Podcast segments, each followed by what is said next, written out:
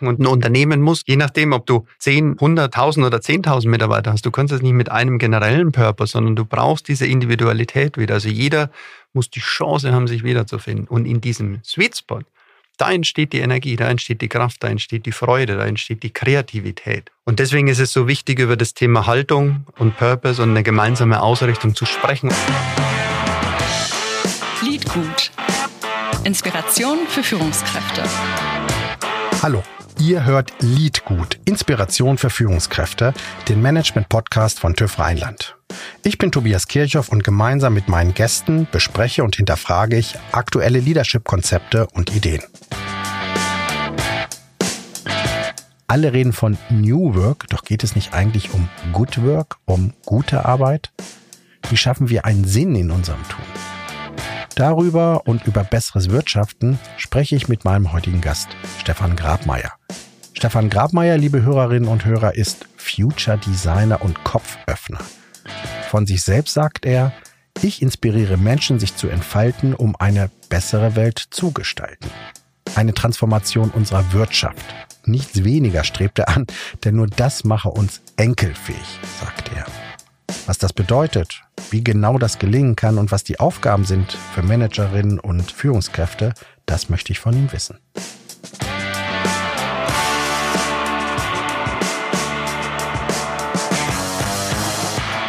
Das kann so nicht funktionieren, allein wenn du dir die Plastikberge anschaust, wenn du den Überkonsum, den Elektroschrott, all diese Dinge. Jetzt erleben wir das in Deutschland ja kaum, weil wir ja geschickt darin sind, die Dinge zu verschiffen. Wir verschiffen alles irgendwo in Länder, wo es wir zumindest nicht sehen. Ja? Zumindest ist es uns einige Jahre so lang gelungen. Ja? Die Länder machen auch alle zu, aber letztendlich ist es das lineare Prinzip. Wenn man das mal als Haltungsprinzip nimmt, wie wirtschaften wir? Wir nehmen etwas, wir machen was, wir schmeißen es weg und nach uns die Sintflut. So leben wir. Hat das vielleicht auch damit zu tun, als die Grundfeste unseres Wirtschaftens, nämlich des Kapitalismus, begründet worden sind? Da hat man ja auch nicht global gedacht. Und wir leben ja aber in einer globalisierten Welt. Hat das damit zu tun? Wir sehen ja, dass die Lokalität und die Regionalität wieder viel, viel stärker zunimmt. Wir sehen es an dem ganzen Thema Getreide, was wir mit der Ukraine momentan mhm. haben. Also fällt einer raus, der für einen großen Teil des Weltmarktes verantwortlich ist. Was passiert denn? Und das sind ja Kettenreaktionen, die ja binnen Wochen sofort Auswirkungen haben und eben nicht nur bei ein paar hundert Menschen, sondern bei ein paar hundert Millionen Menschen stellenweise. Und das ist die Frage, sind die Systeme resilient und sie sind nicht resilient, wenn sie auf komplette Effizienz getrimmt sind. Mhm. Und da findet schon in Teilen ein Umdenken statt. Können wir das auch ein bisschen konkretisieren? Wir sind mhm. ja ein Podcast für Führungskräfte, mhm. Unternehmen, Manager. Hast du da mal ein Beispiel, wo wir konkret sehen können, zirkulare Wirtschaft, wie sowas funktionieren kann? Also ähm, ich versuche es ja, versuch's an einem Beispiel. Ich habe vor zwei Wochen spannendes Unternehmen kennengelernt. Mhm. Textilunternehmen ist ein Unternehmen, ist eine Unternehmensgruppe, haben zwölf, glaube ich, fast zwölf Marken. Chiemsee ist die bekannteste Marke, also aus dem, aus dem Textilumfeld heraus. Und die beschäftigen sich schon jeher mit, wie sie ihre Produktion und die Textilindustrie ist eine unglaublich schadhafte Produktion. Allein mhm. was die Chemikalien, allein was Baumwolle, was Produktionen, was Arbeitsgesetzgebenheiten ja, und so weiter damit verbunden ist. Und die haben eine Marke, als eine Art, ich würde mal sagen, Experimentierraum gegründet. Ja? Mhm. Und gesagt, wie schaffen wir es, dass wir eine Textilmarke komplett zirkulär aufbauen? Sprich, alles, was du ansiehst, dein T-Shirt, dein Hoodie, die Knöpfe, die dran sind, deine Bändchen, die dran sind und so weiter, dass das alles kompostierbar und wieder zurückführbar ist. Mhm. Und es hört sich jetzt eher so an, wenn du denkst, wow, oder wie sehen die Klamotten, um Gottes Willen, wie sehen die Klamotten aus? Ja, ist das ein Jutesack, den du dann irgendwo hinschmeißt? Also das ist super, super stylisch. Die haben eine, eine, eine Schauspielerin dabei gehabt, ja, die, mhm. für die für diese Marke auch steht. Und wenn du dir die Kleidung ansiehst, denkst du dir, wow, das sieht wirklich gut aus, ja. Und sie verbinden eben beides, es gut, sieht gut aus. Die sind preislich nicht anders als, als andere Kleidung und sie führen es komplett zurück. So, mhm. das ist noch nicht der Massenmarkt, ja, aber sie sind in einem Segment, wo sie sagen, wir lernen, wir experimentieren und wir können das sukzessive auf unsere anderen Marken übertragen. Mhm. Also wir müssen mhm. dann in eine Skalierung kommen, dass die aus dem Investment Case in einen ja, in einen profitablen Case kommen. Mhm. In deinem Buch Future Business Compass mhm. besprichst du ja vier Richtungen, die wichtig sind, um in ein besseres Wirtschaften zu kommen. Du sagst die Unternehmen, die Individuen, das Thema Bildung mhm. ist dir ganz wichtig und dann letztlich die Gesellschaft als solches. Mhm. Ich würde mal mittendrin anfangen. weil das Unternehmen da was tun sollen, die Gesellschaft, das ist, glaube ich, äh, sehr, sehr deutlich. Warum ausgerechnet das Thema Bildung? Also Bildung, glaube ich, ist ein, ein Schlüssel für viele Transformationen. Wenn wir auf die, auf die Nachhaltigkeit oder aufs bessere Wirtschaften schauen, dann müssen wir Dinge neu lernen. Mhm. Und wir sind mit Glaubensbekenntnissen, so wie wir in den Podcast eingestiegen sind, dass wir immer noch daran glauben, dass das lineare Wachstum das mhm. Einzige ist oder dass Take, Make, Waste das Einzige ist.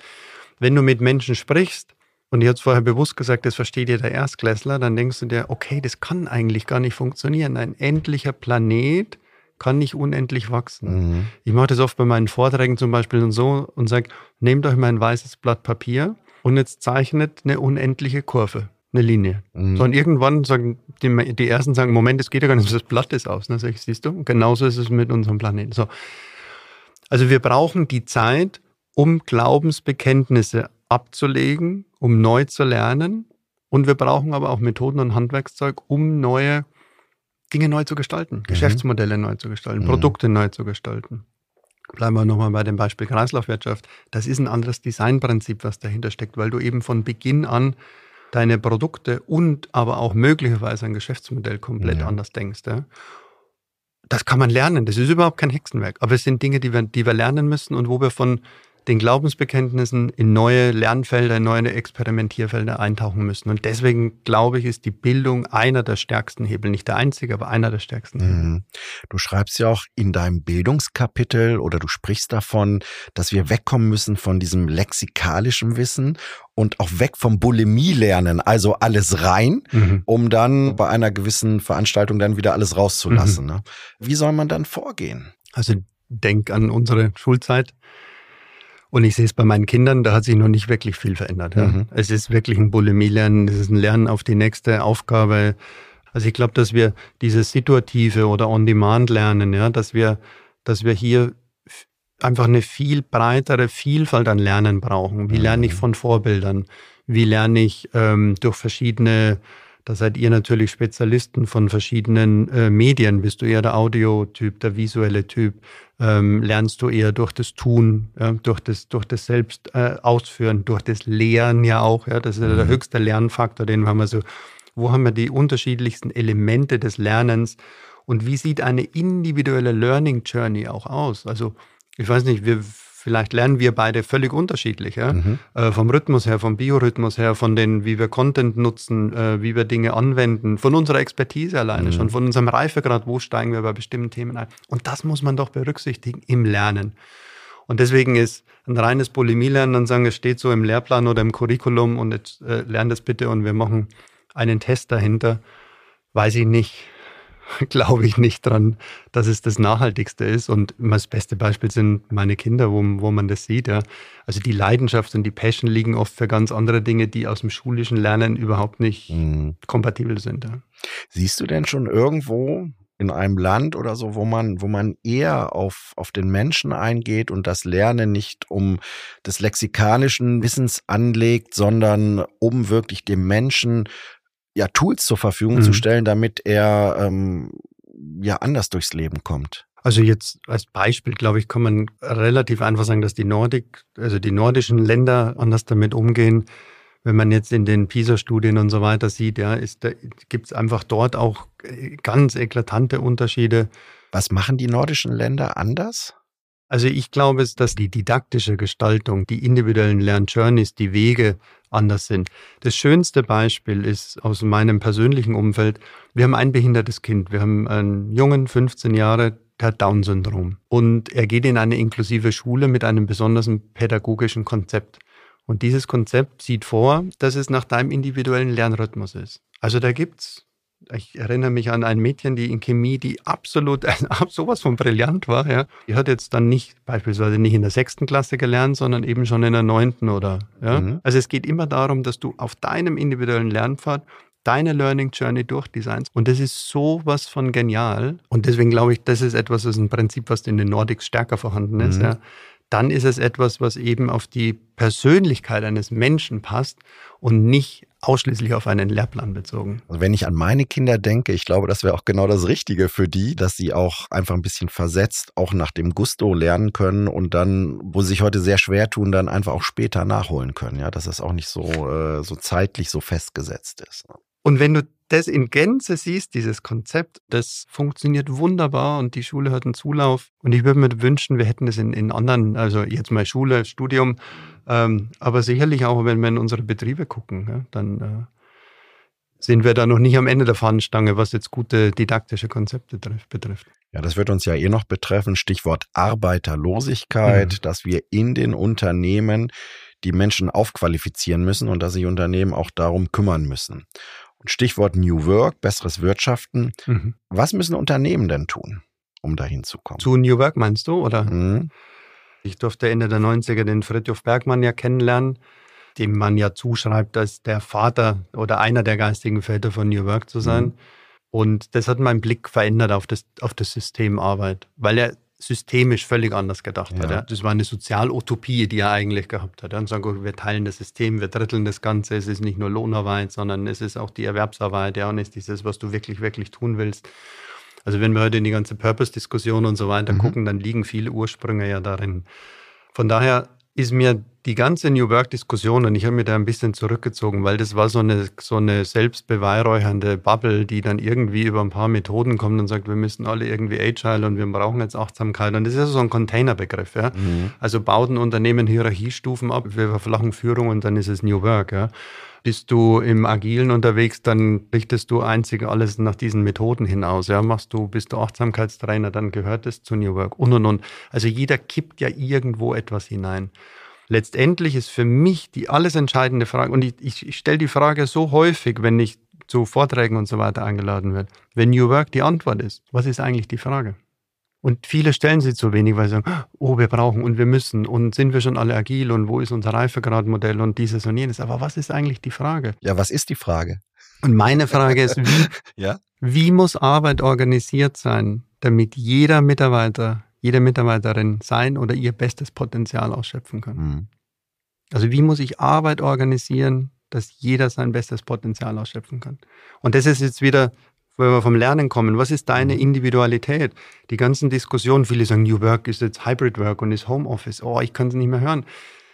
Es kommt auf den Kontext drauf an und du bist vielleicht ein anderer Typ, weil du sagst, ich bin wahnsinnig gerne im Büro und ich bin gerne drei oder vier Tage hier, weil vielleicht kann ich zu Hause überhaupt nicht arbeiten, meine Kinder, meine Frau, ich weiß nicht, Gegebenheiten mhm. nicht passen.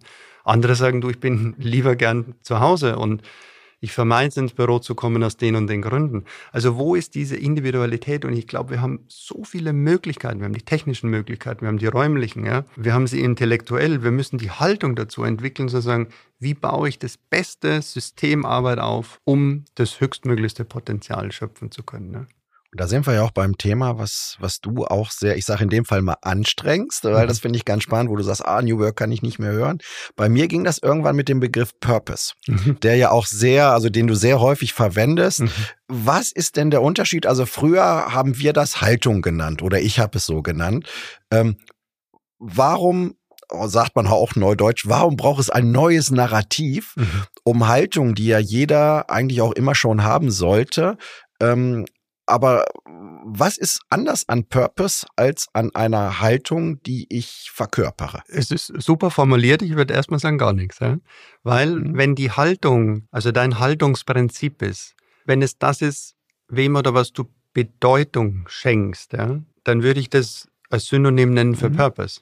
Da folge ich nicht ganz dem Simon Sinek in seiner mhm. Why How What, ja, weil das Why ist eher etwas, was einer Sache auf den Grund geht, warum, ja, sondern es geht eher um das Wofür. Was möchte ich bezwecken? Also es ist eher ein mhm. zukunftsorientiertes Thema. Also ich habe ein Modell, mit dem ich viele Strategieprozesse begleite und das beginnt mit Antriebshebeln. Und es gibt äußere Antriebe, die wir haben, also alles, was auf mhm. unser System einprallt. Und es gibt den inneren Antrieb. Und der innere Antrieb ist all das, was mit dem Thema Haltung zu tun hat, mit dem Thema der Identität. Also du kannst eigentlich sagen, die Frage aller Fragen ist, wer bin ich und wer bin ich vor allen Dingen nicht. Das ist noch viel wichtiger, wer bin ich nicht. Das ist eigentlich all das, was wir in unserer Kindheit, wenn wir groß werden, ja, Pubertät, wir lernen ja kennen, wir grenzen ab, da will ich rein, da will ich nicht rein, ja, wo ist die Zugehörigkeit? Und das hat sehr viel mit dem Thema Haltung zu tun. Nenn es Purpose, du kannst es Vision nennen, du kannst es Prinzipien nennen.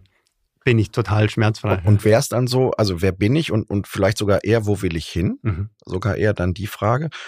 Und was ich dann wiederum ganz spannend finde, du assoziierst das ja unter anderem mit Unternehmen. Und da habe ich mhm. mich dann gefragt, als ich das gehört habe, haben wir eine, eine, sagen wir mal, ein Vakuum von den üblichen Instanzen, also früher Religion, Staat, mhm. Gesellschaft, die ja letztlich äh, geholfen haben, diese Prinzipien, ja, meine Haltung zu unterstützen oder mir da geholfen haben. Fällt das heute weg, so dass Unternehmen das geben müssen? Mhm. Oder wie, wie ist das zu verstehen? Super Frage. Sehen wir, sehen wir, wenn wir auf Megatrends und gesellschaftliche Entwicklungen schauen, weil Religionen haben ja den Zweck, dass sie dir Orientierung geben. Mhm. Sie geben dir Sicherheit, sie geben dir Halt, sie geben dir eine Identität. Ja, du tauchst in einen Identitätsraum, Community entsprechend ein. Zumindest jetzt hier im westlichen, ja, Menschen strömen raus aus den Religionen zum Beispiel mhm. oder Ehrenamtstätigkeiten, ja, die in Vereinen stattfinden. Es wird alles weniger, Menschen strömen da raus. Menschen suchen Orientierung, Menschen brauchen Zugehörigkeit. So, wo hast du deine Zugehörigkeit? Was sich auftut ist, das nennen wir sogenannte Neo-Tribes, also in der, in, der, in der Trendsprache jetzt, ja, das sind Communities, die relativ rasch entstehen. Also Fridays for Future als Beispiel ist ein sogenannter Neo-Tribe. Ja. Also etwas, was auch gar nicht dauerhaft sein muss. Das muss nicht über Jahrhunderte hinweg wie eine Religion in Anspruch nimmt andauern, sondern das kann für mal für einen kurzen Zeitraum, für, vielleicht wenige Jahre und so weiter dauern. Aber es gibt Menschen für einen bestimmten Zeitraum eine Zugehörigkeit, mhm. eine Identität. Und das wird vielfältiger, das wird viel diverser werden. Und deswegen kann man nicht mehr eben mit einem Identitätsprinzip einhergehen, weil du hast in jedem mhm. Identitätsraum unterschiedliche Wertvorstellungen, unterschiedliche Ausrichtungen, unterschiedliche, wofür tun wir diese, diese ganzen Dinge. Und das haben natürlich auch Unternehmen. Mhm. Und deswegen ist die Wichtigkeit für Menschen, wem gehöre ich an und wem schenke ich eigentlich meine Zugehörigkeit? Mhm. Wie passen meine Werte mit den Werten meines Unternehmens zusammen? Ne? Und ein Unternehmen muss, je nachdem, ob du 10, 100, 1000 oder 10.000 Mitarbeiter hast, du kannst es nicht mit einem generellen Purpose, sondern du brauchst diese Individualität wieder. Also mhm. jeder muss die Chance haben, sich wiederzufinden. Und in diesem Sweet Spot da entsteht die Energie, da entsteht die Kraft, da entsteht die Freude, da entsteht die Kreativität. Und deswegen ist es so wichtig, über das Thema Haltung und Purpose und eine gemeinsame Ausrichtung zu sprechen und das als einen Dialograum zu nehmen. Ich finde, das hört sich ganz, ganz toll an. Was ich mich gerade frage ist, Führungskraft. Ich muss sehen, ja, dass meine Leute effektiv sind, äh, dass sie effizient sind, äh, dass technisch alles gut organisiert ist, mit Kommunikation die Motivation heben. Und wenn ich jetzt auch noch das ganze Thema sinnstiftend aktiv mhm. angehen soll, wie kann eine mhm. Führungskraft das gestalten? Jetzt komme ich nochmal auf die Hebelwirkungen mhm. zurück. Mhm. Das, was ich vorhin mal gesagt habe, das Impact Business Design, das ist, hat bestimmte Hebellogiken und der innere Antrieb ist der stärkste Hebel, den wir haben wenn wir uns nochmal im Physikunterricht zurückerinnern, kleiner Hebel hat eine kleine Kraftübertragung, großer Hebel hat eine große Kraftübertragung. Und die gemeinsame Identität und Purpose hat die größte Kraftübertragung, mhm. weil wir uns danach ausrichten können. Und wenn ich als Führungskraft verstehe, was ist mein Wert, mein Anliegen, ja, dann richte ich alles andere danach aus. Mhm. Also wenn, wenn mein Purpose klar definiert ist, dann richte ich danach aus, wie will ich arbeiten, wie wollen wir kommunizieren, welche Technologien nutzen wir, mit wem will ich arbeiten? Wer sind meine Kunden? Wer sind unsere Partner? Was stellen wir überhaupt her? Mhm. Wie stellen wir überhaupt irgendwas her? Wie kommunizieren wir uns? Also du leitest alles davon ab und das ist immer dein, in der Verhaltensökonomie sagt man, das ist das Public Good, das höhere Gut. Also es geht nicht um den Egoismus, sondern es geht immer darum, wie kann ich zum höheren Gut dazu beitragen. Also spätestens ab zwei Personen, wenn man sozial, wenn du alleine bist, kannst du, macht das jeder für sich. Aber in einem sozialen System ist die Frage, was ist mein Beitrag für das höhere Gut?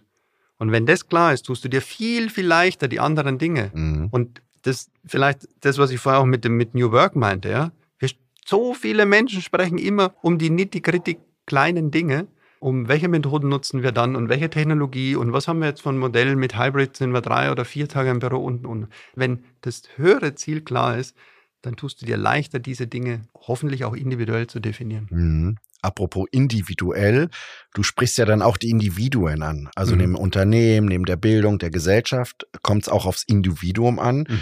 Und da finde ich ganz spannend, dass du da aus meiner Sicht auch die richtige ähm, Unterscheidung triffst zwischen langjährigen oder langgedienten Führungskräften, die vielleicht noch ein anderes Mindset haben und eher die jüngeren Leute, also Gen Z oder, oder Generation Y, Was sind da die Unterschiede? Auch gerade jetzt, wenn wir an, an Purpose denken, mhm. ähm, fangen wir mal mit den Älteren an. Wo siehst du da die Herausforderung? Ich würde es nicht nur auf Generationen beziehen. Mhm.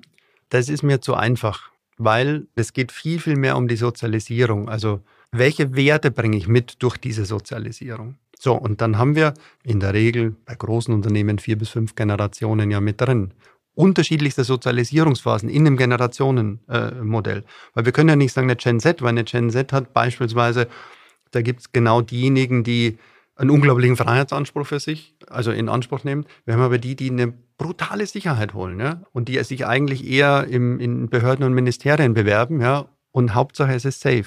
So, das ist in einer Generation, sind, das sind ganz andere Wertekonstrukte. Deswegen muss ich da drauf schauen. Und das schaffe ich, indem mir bewusst wird und klar wird, wie tickt eigentlich jeder Einzelne. Wie tickst du, wie tick ich? Und nicht in der Sinne der Bewertung und sagen, das ist gut oder schlecht, sondern im Sinne des Wissens und im Sinne, wie kann ich damit umgehen? Weil wenn ich dein Wertekonstrukt besser verstehe und du meinst, dann haben wir weniger Reibungspunkte. Oder wir können anders damit umgehen, wenn wir in Konfliktsituationen oder in Bewertungssituationen, weil wir bewerten ja auf unserer Wertebasis heraus. Und wenn das klarer ist, würde man sagen, dann wird das Leben etwas einfacher. Ja, also würdest du gar nicht so sehr von Generationenmanagement sprechen, was jetzt gerade auch so ein Begriff ist, sondern eher auch wirklich schauen, es gibt einfach verschiedene Typen. Bei den mhm. sicherheitsdenkenden Typen, den gibt es ja in einer älteren genau. Generation genau. genauso wie in einer jungen Generation und genauso den nennen wir ihn mal den kreativen Typen, gibt es wahrscheinlich hier wieder genauso. Und die werden sich immer verstehen. Und da kommt es mhm. nicht auf die Generation, sondern auf die Sozialisierung oder das Ausleben von Werten aus. Genau, ein schönes Beispiel. Mhm. Wenn du unseren Hörerinnen und Hörern einen Tipp mitgeben darfst, kannst oder du sollst es bitte. Okay. Ja, wenn die sagen, Mensch, ganz spannend, besseres Wirtschaften, ja, lebenslanges Lernen, klar, da sagt keiner nein, aber wie machen wir das? Aber wenn du unter dem, in dem ganzen Konstrukt, mit dem du dich auch beschäftigst und was du, wie gesagt, also sehr schön auch, finde ich, in deinem Buch darstellst, wenn du den einen Tipp mhm. oder ein Thema mitgeben kannst, mhm. was möchtest du denen mitgeben? Hm das ist nicht, das ist jetzt unfair. ähm, vielleicht versuche ich es mit einem Zitat einzuleiten. Das ist von Mark Twain, der einmal gesagt hat, es gibt zwei wichtige Tage in deinem Leben. Das ist, wenn du geboren wirst und wenn du irgendwann feststellst, warum. Und das würde ich als den einen wichtigen, also wenn ich nur einen nennen darf, würde ich das mitgeben, sich wirklich Gedanken zu machen, was ist mein Beitrag? Wofür? Wofür tue ich das? Wie trage ich dazu bei? Und nicht aus einer egoistischen Perspektive, sondern was ist mein Beitrag für das Public Good, für das höhere Gut. Das kann jetzt meine Familie, mein Verein sein, das kann meine Stadt, meine Kommune sein, das kann mein Team sein, das kann meine Business Unit sein, das kann mein Unternehmen sein, ja? sondern immer, was ist mein Beitrag? Also wo gebe ich etwas mehr, als ich nehme? Und wenn ich mit der Haltung starte, vielleicht setzt darüber eine Reflexion ein, wo ich vielleicht in andere Erkenntnisräume eintauchen kann. Ja, lieber Stefan, vielen Dank für das Gespräch. Ganz spannend. Wir konnten ganz viele Sachen leider nur anstreifen. Aber trotzdem, also es hat mir sehr, sehr gut gefallen. Und äh, ich nehme mal mit in einer, in einer Welt, in der wir Arbeit und Leben unter neuen Bedingungen gestalten müssen, weil es ist endlich, was wir auf dem Planeten haben, müssen wir auch anpassungsfähiger werden. Wir müssen anders umgehen, wir müssen anders wirtschaften, wir müssen anders lernen, anders vielleicht auch miteinander arbeiten. Und eigentlich ist nur der Wandel konstant ne? und entscheidend eigentlich für alles, nämlich mit, ist unsere Haltung. Das ist unsere Richtschnur. Und die gibt uns dann auch wieder Sicherheit und Orientierung, damit wir überhaupt flexibel sein können.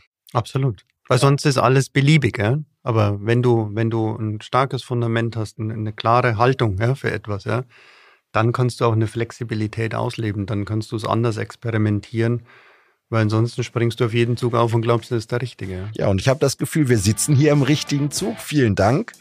Ja, und an euch da draußen auch ein herzliches Dankeschön fürs Zuhören. Das war eine weitere Folge von Liedgut.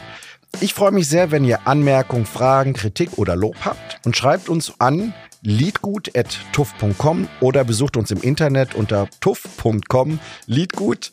Und ich hoffe, ihr kehrt jetzt inspiriert in euren Arbeitsalltag zurück. Macht euch ein paar Gedanken über das Wofür. Ich bin Tobias Kirchhoff und bleibt neugierig. Liedgut. Inspiration für Führungskräfte.